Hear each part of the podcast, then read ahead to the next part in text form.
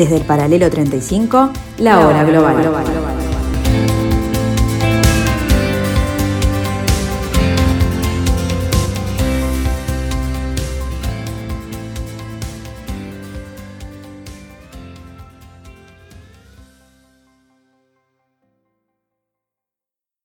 A partir de ahora, la hora global. Desde el paralelo 35, en Montevideo, la realidad internacional por detrás de los titulares. Conducción de Gustavo Calvo. Participan Leo Arari y Susana Mangana. La hora global. Una mirada al nuevo desorden mundial.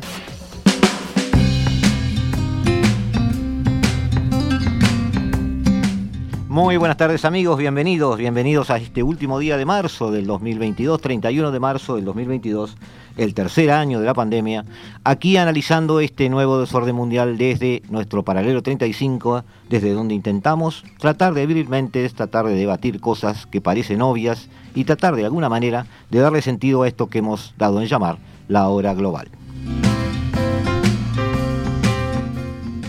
Hoy con la compañía de Jorge Dualde, doctor en Derecho y Ciencias Sociales, doctor en Diplomacia, ex profesor de grado 3 de Teoría de Relaciones Internacionales en la UDELAR, y de Mario Curiel, asesor en Comercio Internacional, técnico universitario en Administración, en formación en Licenciatura de Relaciones Internacionales. Bienvenidos, bienvenidos a la hora global. Esperamos este, tener un diálogo fructífero para hablar sobre algún tema en particular. ¿Cuál tema? Amigos, vamos como siempre a tratar de desprendernos de la guerra de Ucrania, pero tratar de aprender de ella, sin meternos en fangos militares, sin meternos en pseudoanálisis, sin meternos en temas que no corresponden, donde se supone que muchos saben lo que en realidad nadie sabe. Vamos a hablar de lo que Ucrania nos está dejando, pero nos está dejando a nivel geopolítico, a nivel global, a nivel de ese tan mentado equilibrio entre poderes, entre potencias. Hemos aprendido en estos últimos meses en forma cuasi popular, digamos casi como una moda, un montón de términos. Se habla hoy en la calle de la, trampa de Tucídides, se habla de, del ascenso y descenso de las potencias, se habla de posiciones geopolíticas, se habla de este, rodear o no a, un, a una potencia continental. Y en definitiva, eh, como estamos formados en esto, nos estamos formando en esto, queremos mantener un manto de seriedad sobre este tipo de análisis y por eso hemos tratado de omitir, como sucedió en su momento con la pandemia, tratado de omitir este, opiniones técnicas que, en las que no estamos a nivel realmente y lo que podemos aportar simplemente desinforma. En este caso, con estos dos destacados invitados, vamos a tratar de ver algunos aspectos eh, colaterales de este enfrentamiento, pero no de este enfrentamiento en particular, sino de lo que este enfrentamiento puede dejar como resto para la organización de los estados en este planeta. La pandemia, de alguna manera, obligó a lo que yo llamo la mascarilla de los estados. Es decir, cada país atendió prioritariamente sus poblaciones y las fronteras abiertas de la globalización dejaron de ser un paradigma. Pero, para ser justos, la pandemia ya este, nos encontró en medio de una guerra comercial iniciada por Donald Trump ante una evidencia económica. La globalización había hecho daño al tejido industrial de Estados Unidos se empezó a hablar de desglobalización. El reflejo estratégico fue relocalizar fábricas, sustituir importaciones y redirigir acuerdos comerciales. ¿La globalización ya pasó o se puede hablar de globalizaciones regionales para matizar un poquito la cosa? Y empezamos con quien más nos va a hacer pensar. Le pedimos a Jorge que nos diga si ve el cadáver de la globalización sobre la mesa. No, no, de ninguna manera. Yo creo que la globalización está muy, muy consolidada. Lo que puede sí es sufrir algunas turbulencias, como fue la, pandemia en sí misma considerada, o la guerra comercial entre Estados Unidos y, China, y podrán sobrevenir otras, pero hoy el mundo en que vivimos, eh, entre todos los actores que, que componen el sistema, están en una interacción y dinámica muy grande. En una palabra nos necesitamos uno de los otros y sabemos las consecuencias a veces cuando se suscita un conflicto que puede ser una de las turbulencias, este, las consecuencias que tiene para todos los que conformamos este, el sistema internacional. Claro, pero esa, esa interrelación a la que usted se refiere, que era muy visible en el 2018, por ejemplo. Era muy visible caminando por las calles de cualquier ciudad occidental, por ejemplo. Claro. Eh, la pandemia eh, vio países que muy egoístamente empezaron a cerrar fronteras. Eh, y ahora se está hablando de no, a raíz de esta guerra, no, no, lo que yo veo es que no hay un lenguaje circunstancial, hay un lenguaje a largo plazo de sustituir energías, de no depender de otros, de desprenderse de bloques. Entonces, eso no parece tan circunstancial. Este, no sé cómo lo ve usted, digo. No la quiero contradecir, pero lo que yo veo es que em, hay como un discurso más a largo plazo. Usted dice que quizás no, no es tan así. No, yo lo que puedo decir que la vía de relación internacional siempre es un choque de intereses y que los equilibrios son precarios. Entonces a veces cuando adviene un fenómeno que compromete el interés de todos, a veces se deja de lado el interés eh, global y se mira por el interés eh, personal. Entonces cuando se produjo la, pandemia, por eso es que muchos países cerraron sus fronteras y vinieron toda esa serie de medidas más proteccionistas un poco. Este, Pero usted eso lo ve como un paréntesis. Claro, claro. ¿Tú estás de acuerdo, Mario? Bien, este, lo particular lo que pienso es que la globalización continúa, ya sea porque, bueno, eh, por ejemplo, los capitales y la parte financiera eh, abarca globalmente, porque los estados son interdependientes, porque lo que ocurre en un punto tiene repercusión en otro, pero evidentemente hay tensiones. Una de esas tensiones, por ejemplo, lo que citábamos de Donald Trump, de lo que fue este retirarse de determinados acuerdos internacionales, del Transpacífico, de lo que fue el Acuerdo de París, este, llamar a que volvieran las industrias a en su territorio pero bueno, eso tiene algunos efectos que, realmente no los puedo traslucir en, beneficio de, su Estado, sino que a veces este responden a necesidades, intereses propios electorales de, de cada país. La pandemia, bueno, ha sido un fenómeno global, un síntoma de, de lo que es este la, globalización, la parte económica depredadora de los recursos naturales, que bueno, que ha hecho expandir también a través de lo que es este la reducción del tiempo y el espacio las comunicaciones, y que también llegara a la pandemia buena parte del globo. Eh, fue una muestra de realismo donde bueno, los estados se han, han buscado eh, el mejor bienestar de sus poblaciones y las organizaciones internacionales intergubernamentales gubernamentales no podían dar respuestas a determinadas necesidades como eran las vacunas y bueno, cada uno de los estados en base a su poder económico el escenario global acaparó este, acaparó vacunas y recursos. Pero como te decía, me parece son tensiones, como puede haber, este, por ejemplo, ahora con lo que va a ser seguramente el 5G, si va a ser el modelo de China o va a ser el modelo de Estados Unidos, o bueno, puede ser este, otras facciones como puede ser, por ejemplo, también la beta tecnológica, lo que puede ser, por ejemplo, el GAFAM de, de las empresas occidentales eh, radicadas en Estados Unidos y sus homólogos este, que confrontan este, como Alibaba y Tencent en, en China, por ejemplo. Pero tú te afilias a la idea de que esto pasará o por lo menos que la deglobalización volverá a, andar. Sí, me parece, sigue viva. me parece que la globalización sigue viva, o sea, sigue este sigue anidando, sigue atesorando a cada uno de los rincones, reduciendo tiempo y espacio. Un punto de optimismo dentro del realismo. Está bien. Este, en ese sentido, Ucrania eh, por lo menos tenemos que mencionarla, discúlpenme amigos, este, Ucrania es más que un enfrentamiento entre Rusia y Unión Europea en realidad. Significó en realidad tomarle el pulso al poderío militar ruso, teniendo en cuenta que para Occidente Rusia es el otro.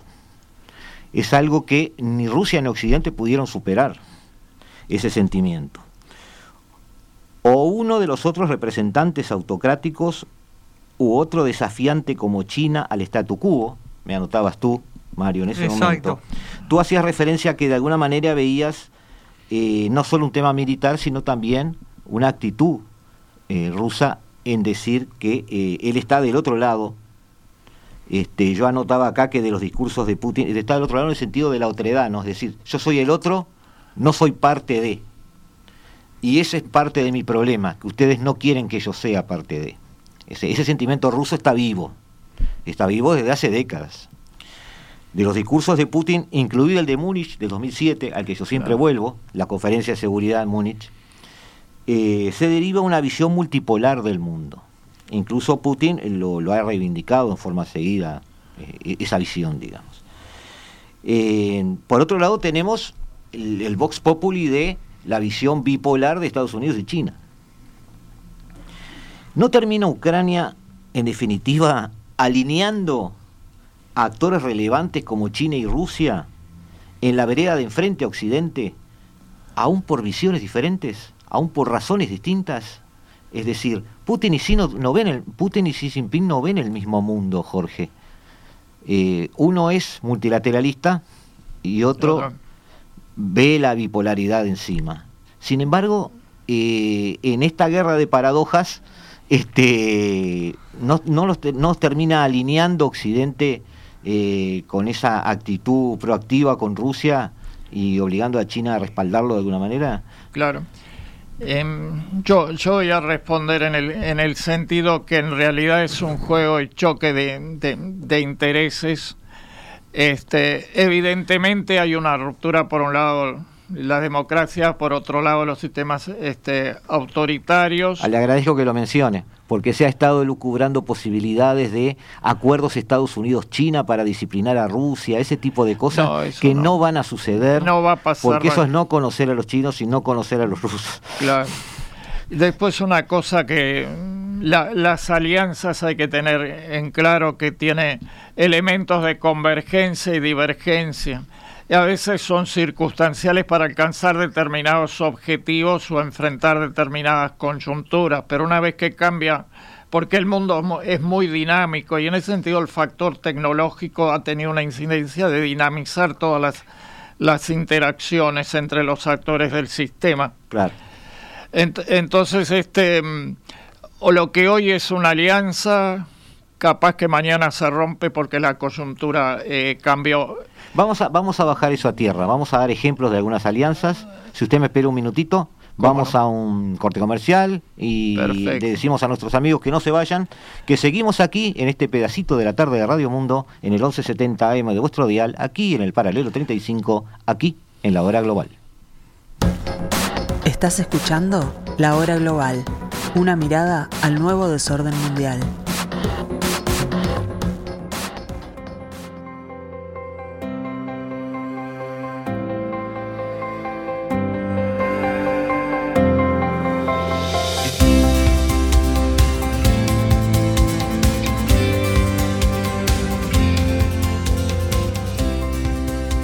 Desde el paralelo 35, la hora global.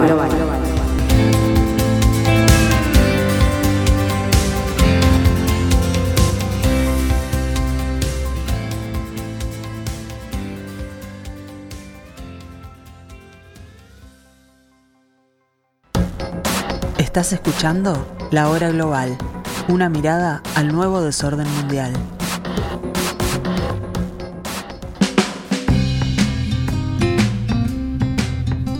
Seguimos amigos en la tarde de Radio Mundo, en el 1170 AM de vuestro dial, seguimos en la hora global intentando ver cómo se mueven los, eh, las fichas en el terreno internacional, cómo se mueven las famosas bolas de billar de que tanto se habla en el análisis geopolítico, eh, con Jorge Dualde y Mario Curiel.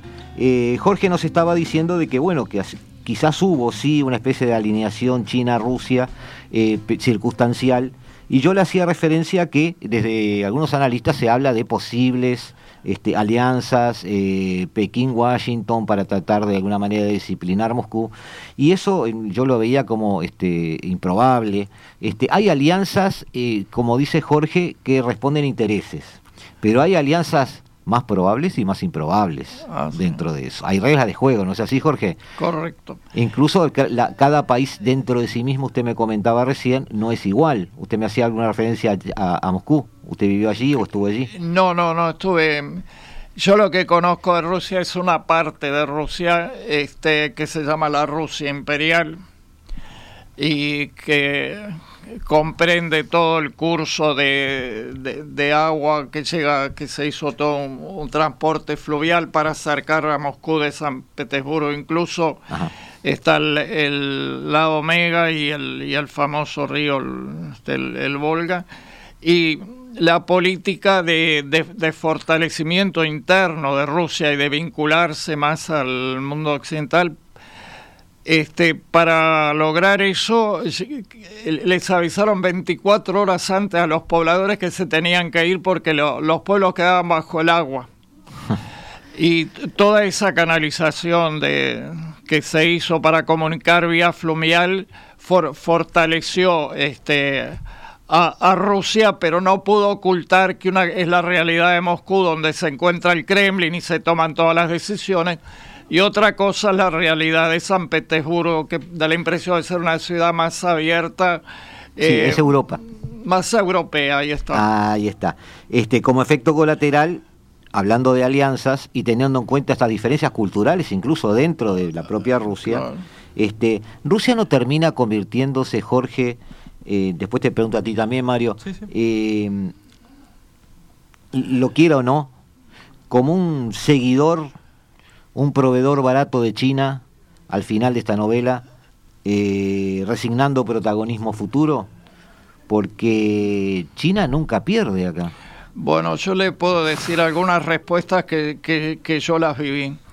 Eh, productos manufactureros, manufacturados que eran de origen ruso y que eran parte de la tradición de producción rusa, se vieron desplazados y afectados por, el ingreso de productos eh, manufacturados de China, lo cual incidía en que eh, muchas industrias pasaban a colapsar. También Rusia tiene estrechas relaciones con la India. Es verdad. Este, y entra muchos productos manufacturados de la, India. Yo a veces compraba algo, por ejemplo, un mantel, decía era un mantel ruso, no, era un mantel de la India, por ejemplo, ¿no?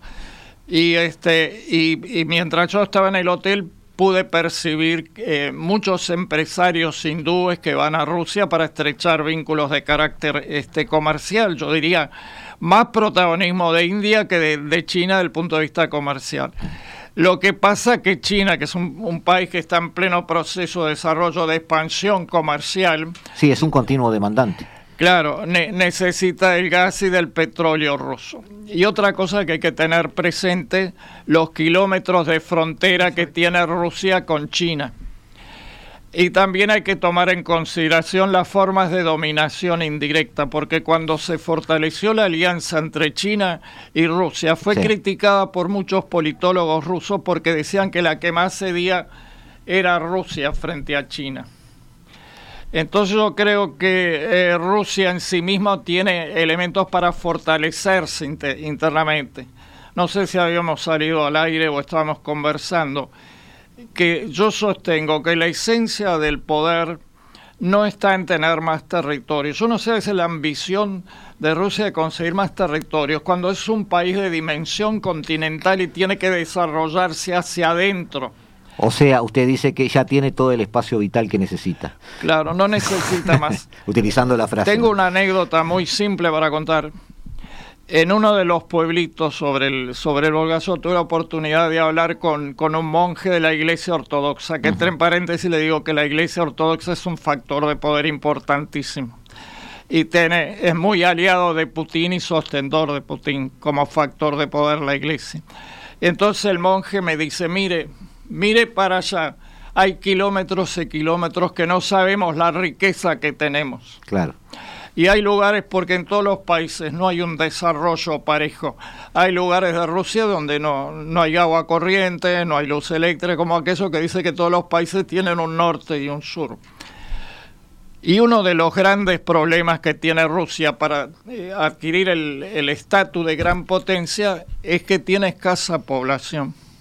Tiene dos, dos puntos críticos. Por un lado, como le pasa a los países desarrollados, tiene poca eh, natalidad y como característica los subdesarrollados tiene alta mortalidad.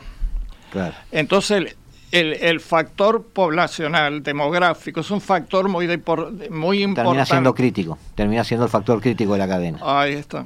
Yo creo que tiene, que, tiene elementos para fortalecerse aún más y ser menos dependiente un poco de la influencia china. Y además tenemos que ver lo que viene de la historia, porque Rusia sufrió las invasiones de los mogoles, es verdad. Gengis Khan, todo eso. Lo que pasa es que es esa, Jorge, es esa gran llanura, ¿no? Que hacía referencia a Catalina y decía que este, no tengo eh, fronteras naturales. Mi manera de defenderme es expandirme. Y, China necesita espacio vital. Pero esta que tiene un conflicto con Rusia que es por la Mongolia exterior. Sí, sí. Porque China necesita más espacio.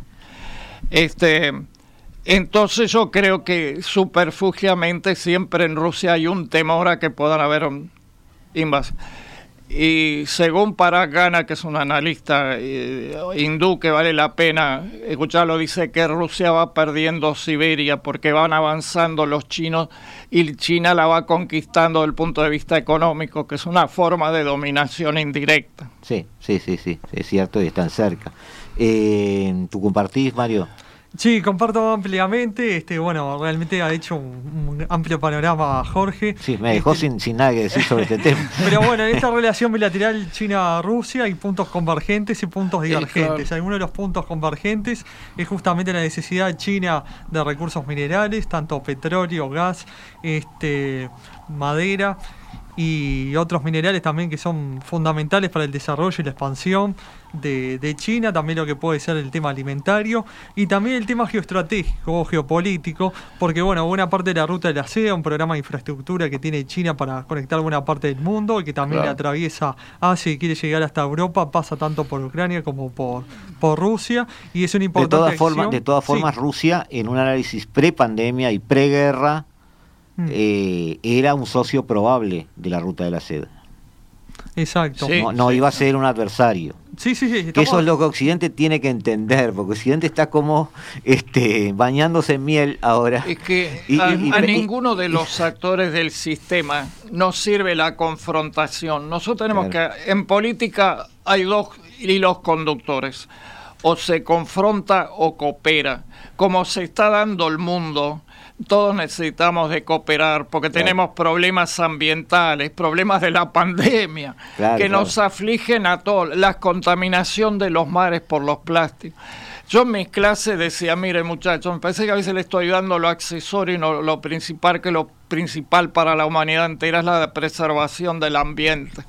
Sí, en realidad sí. Sí, no, simplemente el aporte que, bueno, también lo político, lo que, bueno, este ha sido los acuerdos Xi Jinping y Putin por este tema de los recursos, bueno, porque Rusia necesita este un respaldo económico que se lo brinda la, una de las mayores economías como es China, y bueno, también una visión que, que en eso convergen que ven este, a Estados Unidos como esa potencia que este, los tiene contenidos, que no los deja expandirse tanto a China como a Rusia. A eso me refería que había alianzas improbables, es decir, Estados Unidos no puede pensar que por cualquier maravilloso juego diplomático que haga va a lograr, no hablo de una enemistad porque no es que haya una amistad, pero va a lograr una alineación de él con alguna de estas otras potencias. Exacto. Ahora, eh, Biden cuando asumió, eh, en realidad desde mi punto de vista, de política exterior no cambió nada, siguió todo lo que estaba haciendo Trump. ¿ah?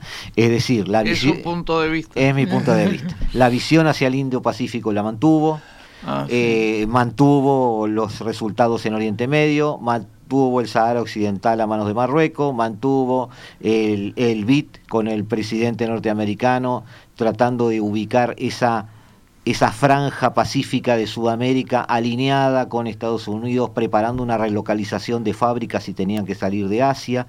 Toda esa estrategia la mantuvo, entre, pero eh, justamente volviendo a esto, lo primero que dijo es que identificaba claramente a China como el adversario.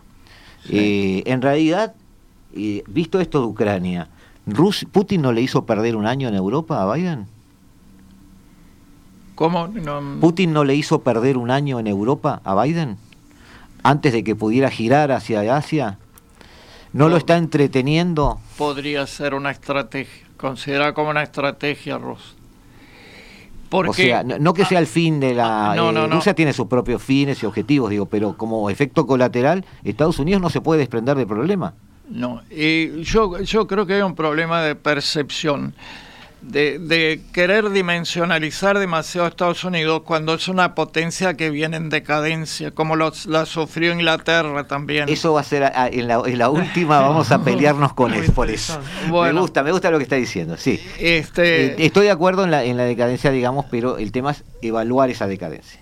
Claro, este va perdiendo espacio. Usted ve que las últimas intervenciones militares de Estados Unidos no las pudo hacer en forma unilateral, sino que necesitó de los aliados para intervenir.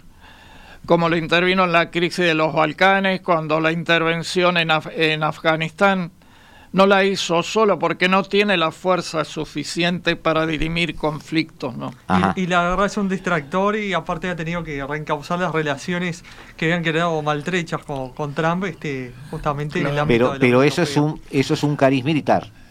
Claro. Después otro que punto de discrepancia que yo tengo, por ejemplo, con el gobierno de Trump, Estados Unidos no intervino en ningún nuevo conflicto. No y estuvo al margen. En cambio, ahora con Biden parece que es más conflictiva la cosa que... Porque, ¿qué pasaba? Eh, Biden buscó estrechar alianzas con países de la Unión, con la Unión Europea y con la, con la OTAN, ¿no? Sí, yo, eh, en cambio, de alguna manera buscó consolidar la relación de dominio. Consolidar. En cambio, eh, Trump fue como que se alejó un poco. Claro, puede ser, sí. Este, el tema es eh, que Biden va a tener que girar hacia Asia en algún momento. Este, y, me parece que eso es un incentivo para que la paz esté cerca en Europa. Eh, yo tengo un punto de mira que los intereses que Estados Unidos tiene en el Pacífico no va a querer renunciar. Si se vieran afectados se puede venir una conflictividad muy grande, porque Estados Unidos, uno puede hacer un, parangón con lo que pasó en la Segunda Guerra Mundial cuando Japón. Sí. Y ahora si lo vería China, el, actor es otro, que sería China, no aceptaría el crecimiento y la influencia del actor China. Otra, vez, otra vez tus ideas. Cuando los intereses se vieran afectados. Yo creo que Estados Unidos no va a querer renunciar bajo ningún concepto a los intereses que tiene en el Pacífico. Está bien. Por eso está buscando socios como en el Cuba de este. Ahí está. Viendo, viendo Jorge, la, la eh, está bien lo que usted dice, que es un tema de percepción. Sí, sí, no. Yo percibo hoy el mundo, perdóneme el atrevimiento, pero la idea es ser provocativo con usted que sabe mucho, de parte mía, que soy un estudiante y sé poco. Y A veces los alumnos superan a ah, No, no creo que sea mi caso, pero no importa. Este, yo el mundo hoy, en esta particular eh, mes de marzo, vamos a, ubicarlo en el tiempo, lo veo un poco en tres. Hay, hay, un, hay un grupo occidental actuando y tratando de preservar sus intereses. Hay un grupo oriental que por oposición se está consolidando. Sí, sí, sin duda. Y viendo la votación de la Asamblea de Naciones Unidas del 2 de marzo, que deploró la agresión rusa a Ucrania, apreciando que fue ratificado por 141 de los 193 países, con el voto en contra un poco obvio de Rusia, Bielorrusia, Siria, Corea del Norte, Eritrea. El mundo parece dividido en tres equipos porque hay 35 eh, países que se abstienen. A esos países yo le llamo, o algunos analistas le llamaron el resto. Entonces mi pregunta es, ahora usted estaba hablando de decadencia, ¿Estados Unidos no está perdiendo el resto? Y yo veo que hay como un repliegue. Este, Hay países que ya no ejerce la influencia que pudo haber ejercido en su, en su momento. Respecto al tema de las abstenciones en la Asamblea General, Mario y yo estamos haciendo, hicimos todo un estudio de las relaciones bilaterales de los países del mundo y eh, fijamos atención eh, también en la, en la influencia china en África. Y yo creo que ese el número de abstenciones, es el poder de, en términos de influencia que ejerce China sobre muchos países africanos. Es la cadena de influencia sobre los puertos africanos. Ahí va. Está bien. Me dejó pensando. Esa es una opinión muy no, no, me, está bien, me dejó pensando y como también dejó pensando un poco a los oyentes. Este, nueva, déjeme ver a ver cómo podemos este, encarar esto, eh, porque quiero llegar al final con, con, con, dos preguntas bastante importantes en cuanto al nuevo orden mundial, que es lo que yo quiero tratar de ver. Sí, perdón, Mario, tú querías decir algo. Sí, el aporte era justamente ese, que bueno, que tanto la influencia cultural por lo que son este, los justamente los institutos Confucio, como lo que puede ser este, la, ruta de la seda, las importantes capitales que hay para inversión en infraestructuras como puertos, aeropuertos, este, bases navales, este, escuelas y demás que ha hecho tanto en África como en algún sentido en algunos países, hasta regalando estadios en, países de Centroamérica o en países de América. es toda influencia. Y justamente esa influencia se trasluce lo que son los votos de los determinados países en los ámbitos, y los espacios de organismos internacionales. Que los años 50 60 estaban en otro lado. Exactamente. Ahí está. Perfecto. Amigos, volvemos, volvemos en unos minutitos más. Este, y nos volvemos a encontrar aquí en la tarde de Radio Mundo. Estás escuchando La Hora Global, una mirada al nuevo desorden mundial.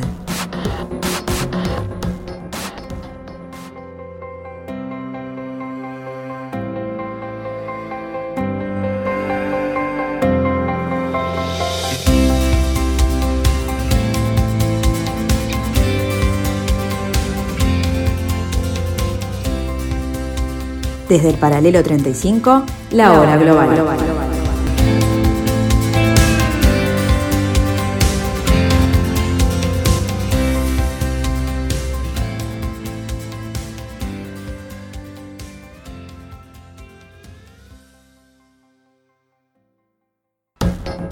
Estás escuchando La Hora Global, una mirada al nuevo desorden mundial.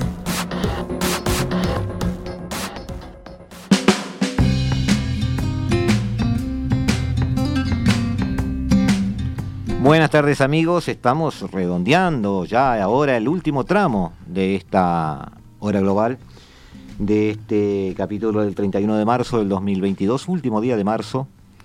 Eh, el otoño de alguna manera se está haciendo presente aquí en nuestro paralelo 35 y estamos compartiendo la tarde con Jorge Dualde y con Mario Curiel hablando de la reconfiguración del poder mundial. Podríamos resumirlo un poquito de esa manera. Eh, quiero hacer bien la pregunta para que Jorge me entienda bien por dónde voy. Eh, le pido disculpas si, si, si no parece bien planteada. Retrospectivamente, en 1991, los restos de la Unión Soviética habían perdido su postura confrontativa. Es decir, no podíamos llamarlo una potencia militar en ese momento de la historia. Desde una óptica no militar, desde una óptica diplomática, cultural, de hegemonía política. ¿No se perdió la oportunidad de absorber económicamente el poder ruso en ese momento? De, desistiendo de la OTAN, buscando algo así como una nueva Europa que incluyera a Rusia.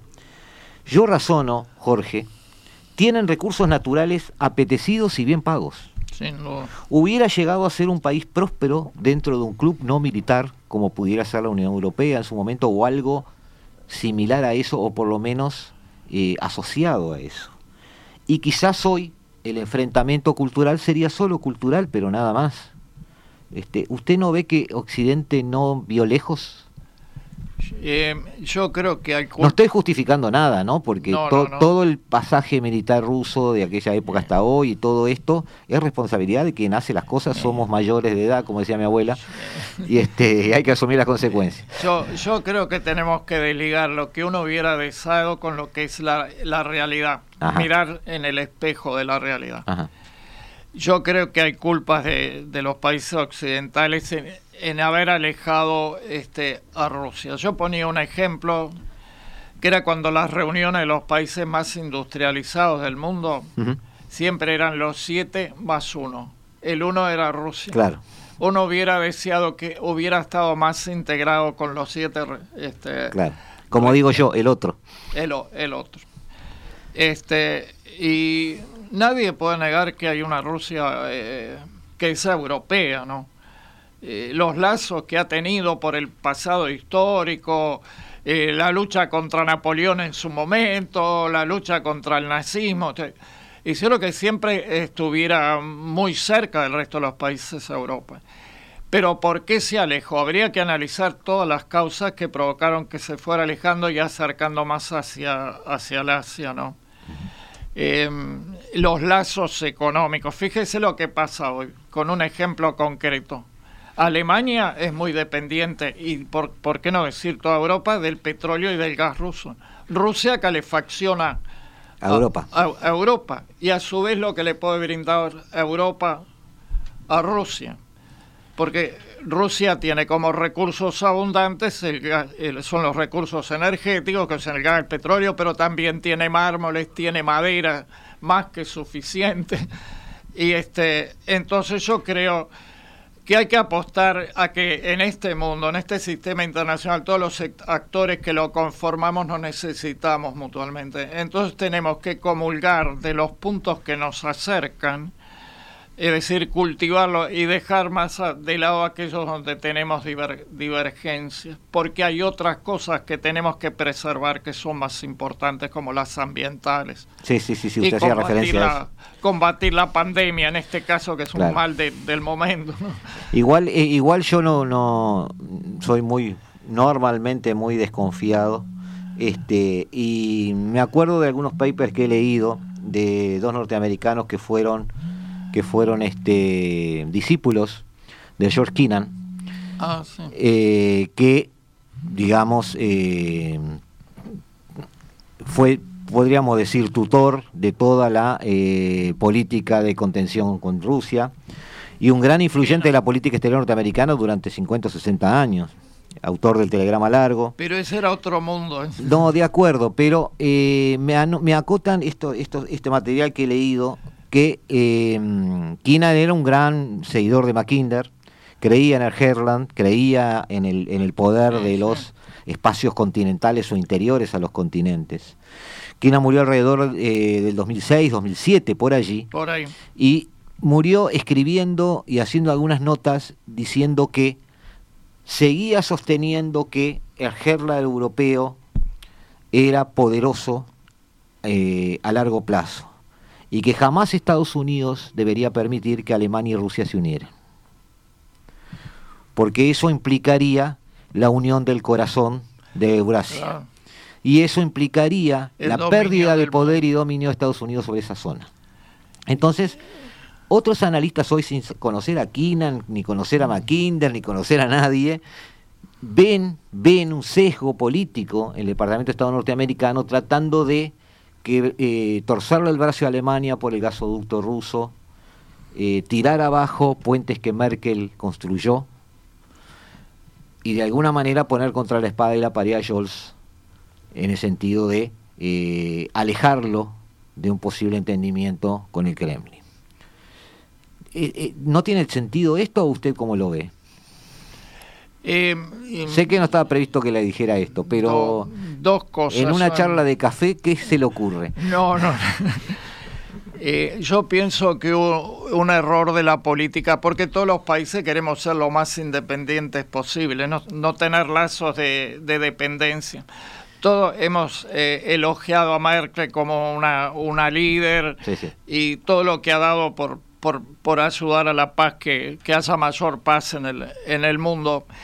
Pero para mí el gran error de ella eh, fue en cuanto a la política energética, porque hace muy dependiente a Alemania de, Rusia en materia de gas y, de petróleo. Pero si ella construía puentes de entendimiento con Rusia que incluían lo cultural, estaba siendo dependiente con alguien de quien no hay que temer. Claro. pero en su visión. Yo le voy a dar un ejemplo muy Usted dice que fue ingenua. Siempre tuvo miedo Merkel de Rusia. Ajá. Cuando Merkel le hace una... Le voy a contar algo que refleja, porque a veces hay hechos mundanos claro, claro. que reflejan situaciones de fondo.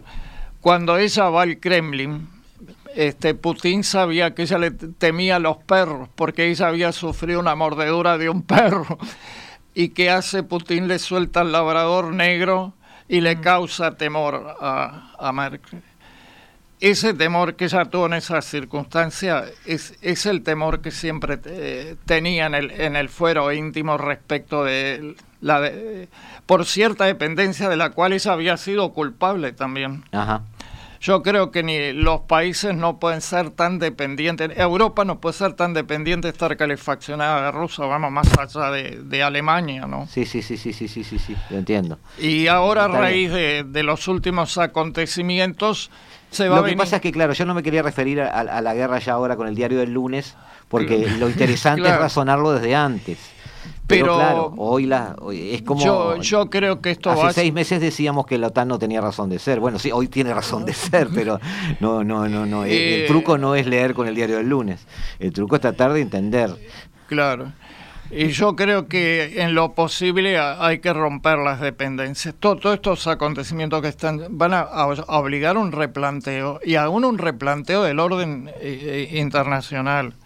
Porque, por ejemplo, si uno ve con, el criterio realista.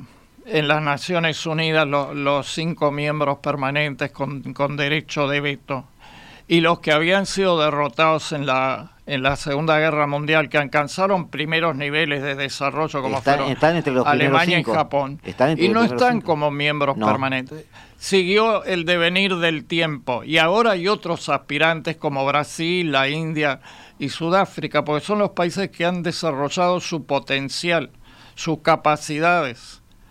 ¿Y qué nos queda a los que somos pequeños, que dependemos? Porque hay contradicciones, porque el artículo 7 habla de la igualdad jurídica de los estados, pero la tal menguada igualdad no existe porque hay quien tiene más capacidad que otros.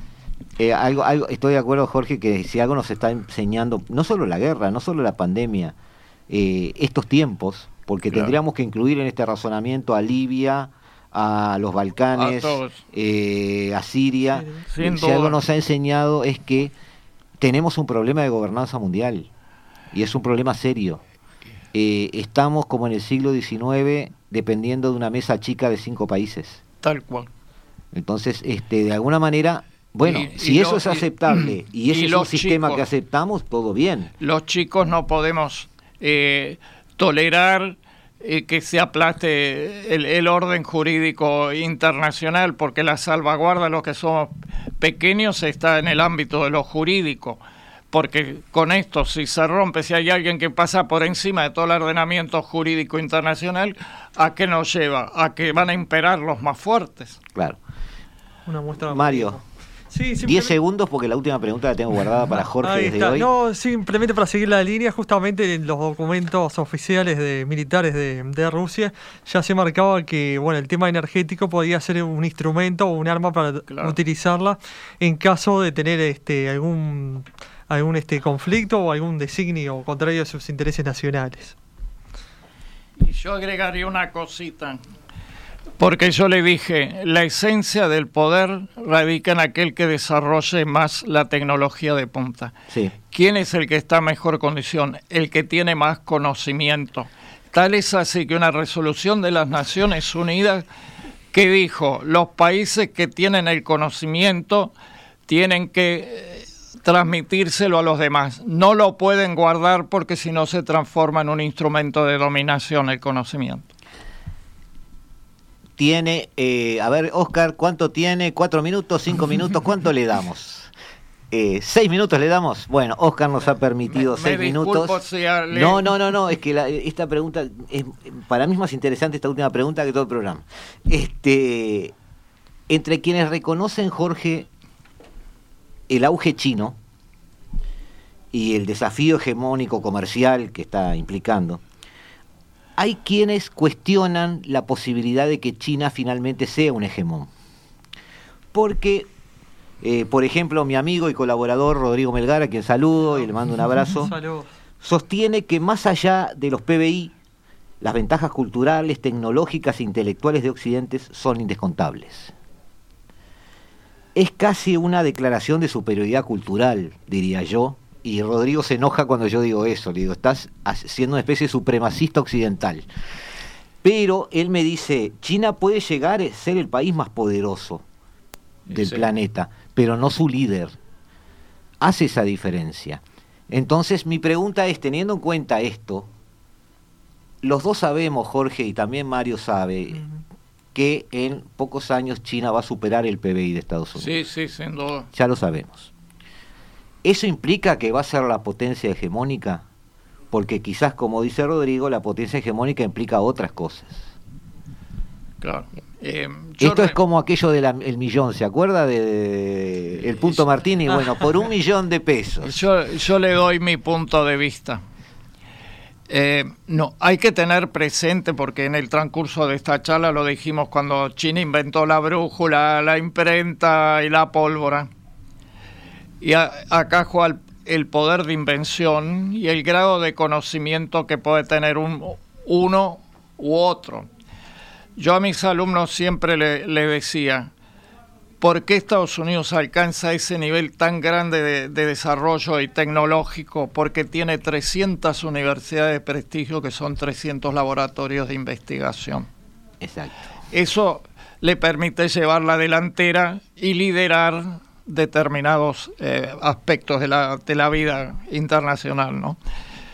Entonces yo me hago la pregunta, ¿cuántas universidades tiene China? O a veces cuántos chinos salen al exterior a las otras universidades para instruirse y después impartir enseñanza.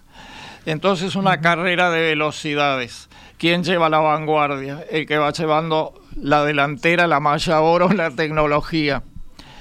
Entonces habría que determinar cómo va esa carrera. Claro.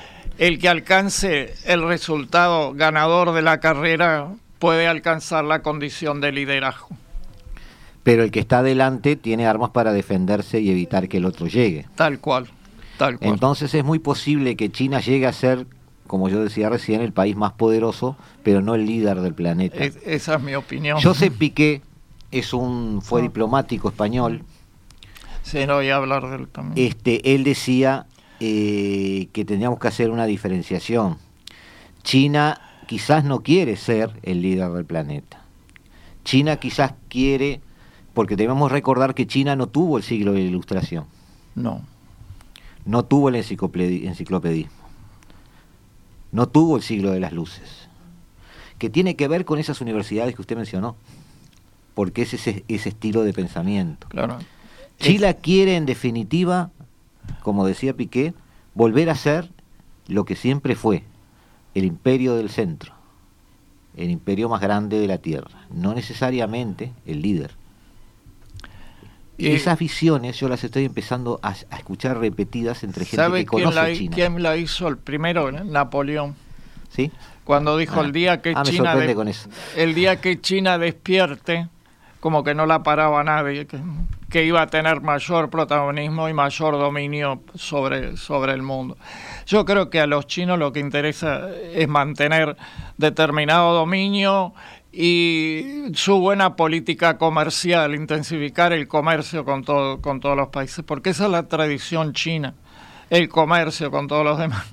Si uno analiza la historia retrospectivamente, a los chinos siempre estuvieron abiertos al comercio, salvo en una oportunidad con la famosa emperatriz que se cerró el comercio y provocó la, intervención del mundo occidental. Eso también incide sus estrategias, ¿no? Yo te, hablaba, yo te hablaba con una este, licenciada que vive en Osaka, que hoy está en Uruguay, a quien aprovecho a saludar, Carolina García. Y ella me decía que hay una diferenciación que los analistas hacen, es decir, mientras, mientras Occidente juega al ajedrez, China juega al Go.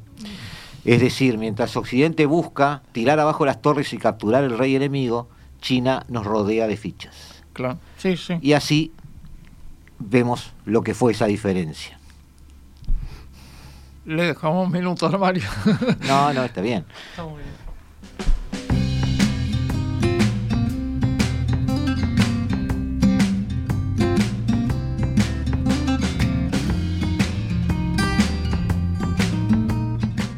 Y nos despedimos, nos despedimos amigos agradeciendo la presencia de Jorge, Eduardo, la, presencia de Mario Curiel.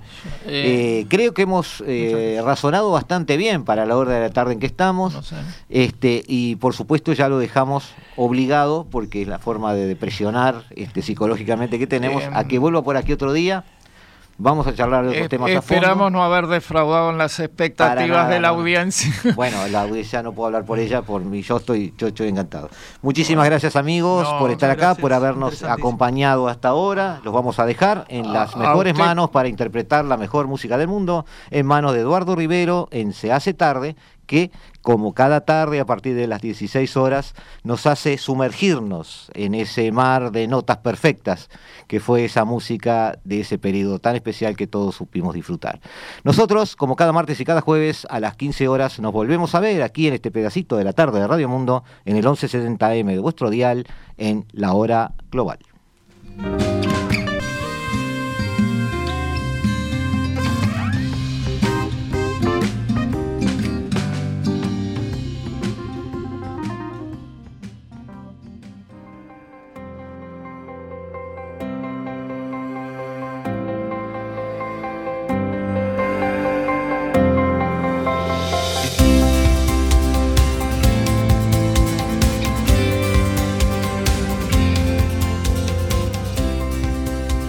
Desde el paralelo 35, la hora global.